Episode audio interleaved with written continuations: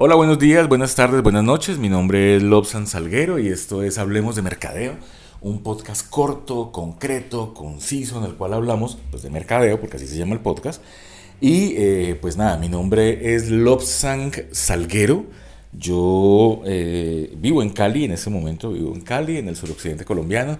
Estamos como a unos, no sé, 85 grados centígrados más o menos. Ya podemos comenzar a ver cómo se derriten las llantas en los carros, cómo los pajaritos caen mientras van volando víctimas de algún golpe de calor, eh, vemos cómo los árboles ya comienzan a abrirse en dos, mentiras, pues no estamos tan en el apocalipsis, pero ya casi, estamos en temporada de verano y esto está que arde, está terrible. Pero bueno, es delicioso. Prefiero eso y no el frío que a veces la gente tiene por dentro en otras ciudades y bueno, ya.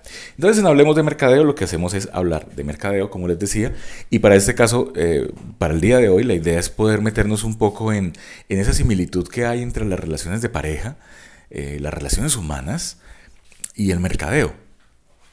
Piénselo así. Por ejemplo, cuando usted está en, ese primer acercamiento con una persona, eh, y usted va a salir a encontrarse con esa persona porque, no sé, se quedaron de ver vía chat, o sea, hablaron por chat y dijeron veámonos, o de pronto alguien le hizo, eh, le armó el encuentro, ¿no? Porque también hay gente que es como súper celestina en ese sentido. Y entonces te dice, uy, te voy a presentar una amiga, un amigo que está perfecto para ti, bla, bla, bla, bla.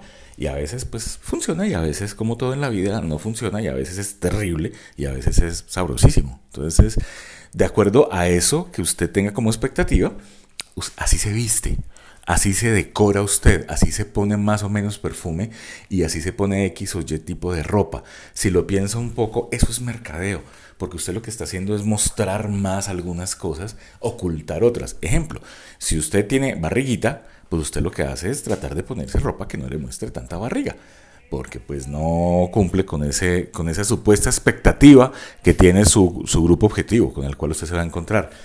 Si usted es muy alto, muy, muy alto, no sé, 2 metros 10, pues seguramente no se va a poner no sé, un pantalón de líneas verticales porque seguramente se lo va a hacer ver más alto. Claro que con metros, 2 metros 10 es complicado no verse alto, pero bueno, el ejemplo no funciona, pero yo creo que usted ya me entendió. ¿sí? Eso es mercadeo, mostrar lo que uno cree que está bien, que está chévere y no mostrar lo otro.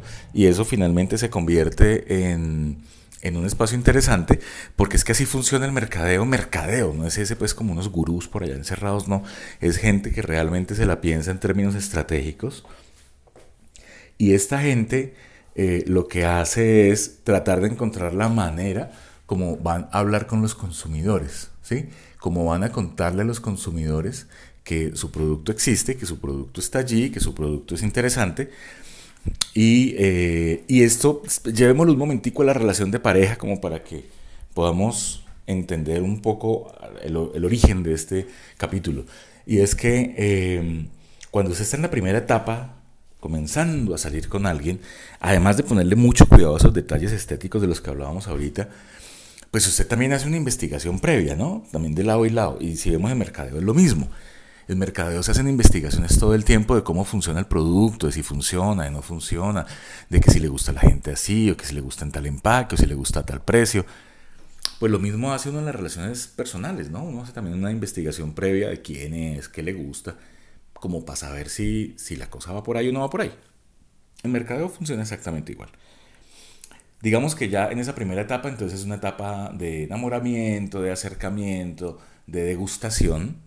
Y por favor, no, no, no me lo entienda por el lado sexual porque no voy para allá. Porque además este es un podcast para toda la familia, estamos en horario familiar eh, y no estoy hablando de eso. Estoy, yo sé que estaba pensando en eso con lo de la degustación, yo lo sé, estoy seguro, pero no, no iba para allá la cosa. Realmente a lo que me refería es que en mercadeo, cuando uno va a un supermercado le dicen, quiere probar el nuevo producto de no sé qué, entonces uno prueba un poquito y si le gusta, pues lo incluye en su mercado. Bueno, pensándolo bien en las relaciones de pareja también es como lo mismo, ¿no? Digamos que esa, esa degustación o esa pruebita, pues no tiene que ser necesariamente sexual, pero no sé, a veces mm, un roce de una mano o una conversación o una posición política incluso. Eso sería como, como un poquito de esa degustación para saber si, si uno se mete en, de cabeza o, no, o si consume el producto o no. Una vez que ya digamos hay un consumo o una compra de producto, viene la siguiente etapa, que es una etapa ya de fidelización o de que la relación se vuelva un poco más uno a uno y no uno a todos o todos a uno. Eh, y en ese punto entonces comienzan a hacerse unos acuerdos de, por ejemplo, en el caso de mercadeo, distribución y es, ok, yo voy a comprar tu producto, pero vení, ¿dónde lo voy a conseguir? Pues vas a conseguirlo aquí, aquí, aquí, aquí. Ok, ¿y en qué precio? Aquí, aquí, aquí, aquí. En estos precios, en estos tamaños, en estos sabores. Porque si en esos acuerdos hay algún rompimiento, inmediatamente la relación se fractura por un tema de confianza. Porque si yo toda la vida estaba con la expectativa de comprar, eh, no sé, café águila roja en libra, pero con un, adicional y es que tiene un saborcito a canela. Eh, y, me dicen que sí, que está rico, y yo voy y lo pruebo y me parece interesante y lo compro, entonces le invierto tiempo y dinero, eh, pero luego cuando voy a comprarlo no está en las tiendas donde yo habitualmente compro el café, pues sencillamente la cosa no funciona. Y en términos de pareja, pues si hay unos acuerdos y se rompen los acuerdos, pues tampoco funciona, porque comienza a caerse esa confianza pues que se genera en, cuando hay un acuerdo. Entonces, digamos que en el proceso, para que sigamos como con la imagen, la relación va avanzando, en términos de pareja, la relación va avanzando, aparecen unos momentos que se llaman estacionales. ¿Y esos estacionales qué son? Día de la Madre, Día del Padre, cumpleaños, cumple meses, cumple semanas, aniversario, el día de la primera película que nos gustó, el día que salimos por primera vez a bailar, el día que Fenalco dijo que era el Día de los Enamorados, que no es San Valentín, sino en septiembre. Si se le da la gana celebrarlo en San Valentín, pues celébrelo. Finalmente es su corazón y es su pareja, no la de Fenalco ni la de ningún comerciante. Qué pena con los de Fenalco, con mucho cariño. Pero pero eso es decisión suya, o sea, es usted quien decide cuáles son los estacionales. Y en el tema de mercadeo, pues es lo mismo, son momentos en que hay ofertas, promociones, hay mayor exposición y tal. Y eso hace que se vuelva interesante porque digamos que se reaviva esa relación entre el consumidor y el objeto de consumo. Eso.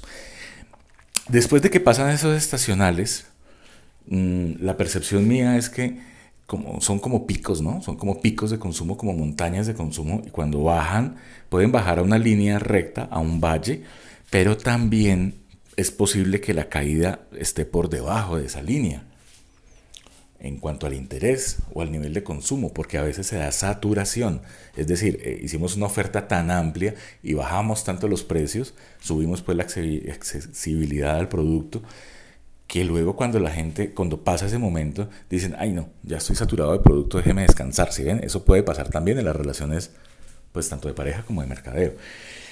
Em, y luego, por factores, digamos, de los mismos movimientos del mercado, se hace necesario que eh, pasen cosas nuevas en la relación entre el consumidor y el producto.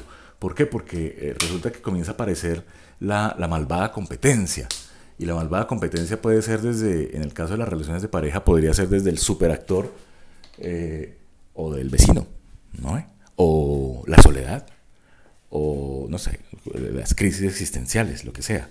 Esos pueden ser detonantes. En el caso de la competencia, pues puede ser la competencia, temas de precios, avances en tecnología, pueden ser todas esas cosas. Y la pregunta es cómo vamos a reaccionar ante eso. Entonces hay muchas estrategias allí metidas como cambio de producto, cambio de empaque, cambio de precio, valores agregados, gimnasio, lipos, no sé, diseño de sonrisas, todas las cosas que la gente hace, comillas, para retener a su pareja, para reavivar la llama del amor. Apenas estoy siendo como muy cínico, pero bueno. Eh, y bueno, cierro comillas. Y entonces en ese proceso aparecen los relanzamientos el relanzamiento funciona muy bien porque es un volver a enamorar a la persona, pero a veces la gente dice, ah, pero es que es la misma vaina con otro empaque. Entonces, pues sí, está rico el empaque o está bonito el empaque, lo consumo una vez, pero no lo vuelvo a consumir en los dos escenarios, ¿no? Eh, y así vemos que que muchas veces hay, hay, relaciones que ni siquiera con esas cosas, en mercadeo me refiero, que ni siquiera con esos cambios de empaque eh, hacen que el consumidor se quede. Simplemente va y prueba otra vez como por curiosidad y chao. Eso pasa en mercadeo. Entonces quería hacerles como este mapa muy, muy general de lo que es para mí Lobsan Salguero. Para mí. Esto no es que está en un libro, ni que lo dijo Klebner, ni no. Es para mí, con lo bueno y lo malo, para mí. Para mí es una posición personal. Eh, cómo, cómo si uno está metido en el mundo del mercadeo, cualquier espacio o cualquier excusa se convierte en una motivación para investigar. La observación en un centro comercial, la observación de mis vecinos, la observación de la gente que me ayuda en mi casa, la observación del señor de la tienda, todo eso son herramientas. Entonces cuando a mí alguien me dice, es que yo no sé de mercadeo, porque yo no tengo el título encima, yo, ah, hombre, pero y entonces, sí sabes de mercadeo, esto no es neurociencia, no es neurología, no es cirugía corazón abierto, no es reconexión de vasos sanguíneos en el cerebro, esto es mercadeo, esto es entender la gente.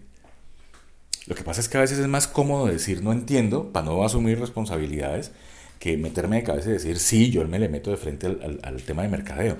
Pasa mucho, pasa mucho. Entonces yo no sé de eso, nos pasa con los mecánicos, nos pasa con los eh, partidos de fútbol. ¿no? Yo no sé de eso, respeto tu posición como director de la selección Colombia o de la selección de fútbol X, pero yo hubiera hecho tal movimiento. Pues no tienes ni idea de esa vaina, no estás allá, no tienes la experiencia, no tienes el bagaje, nadie sabe que existís en el mundo del fútbol, pues ¿para qué te metes a eso? ¿Sí?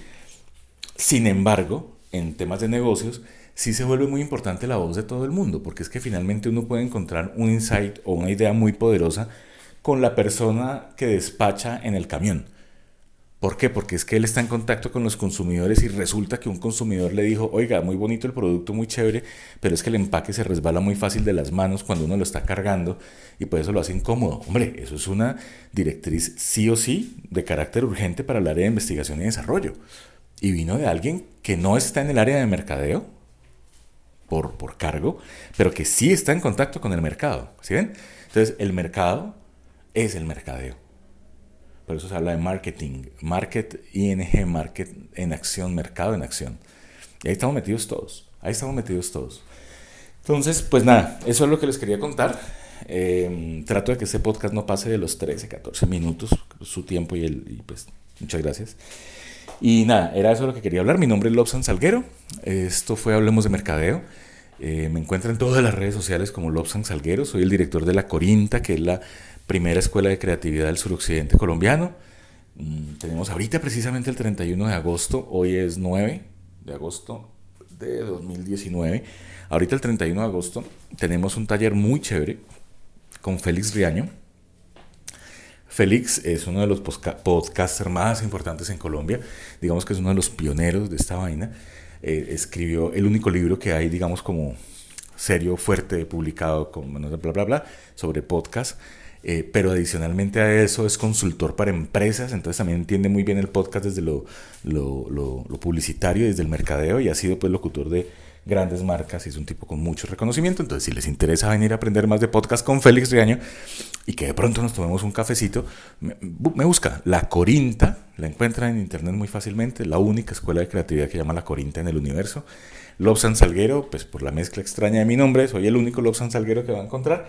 Y chévere que nos encontremos, así sea con un mensajito. Dígame, oiga, está loco, oiga, ¿qué le pasa? Eh, ¿Por qué dice esas estupideces? Está violando los cinco principios del diamante oscuro de Port, lo que sea. Fresco, no para nada, fresca, no para nada. Recibo todos los comentarios y chévere que nos encontremos en el camino eh, para lo que sea, para un café, para negocios, para, no sé, para tomar una cerveza, lo que sea. Eso era. ¿Listo? Esto fue Hablemos de Mercadeo, episodio 50 y algo, 4 creo que es, y ya, nos vemos. Chao. Bueno, nos escuchamos realmente. Chao.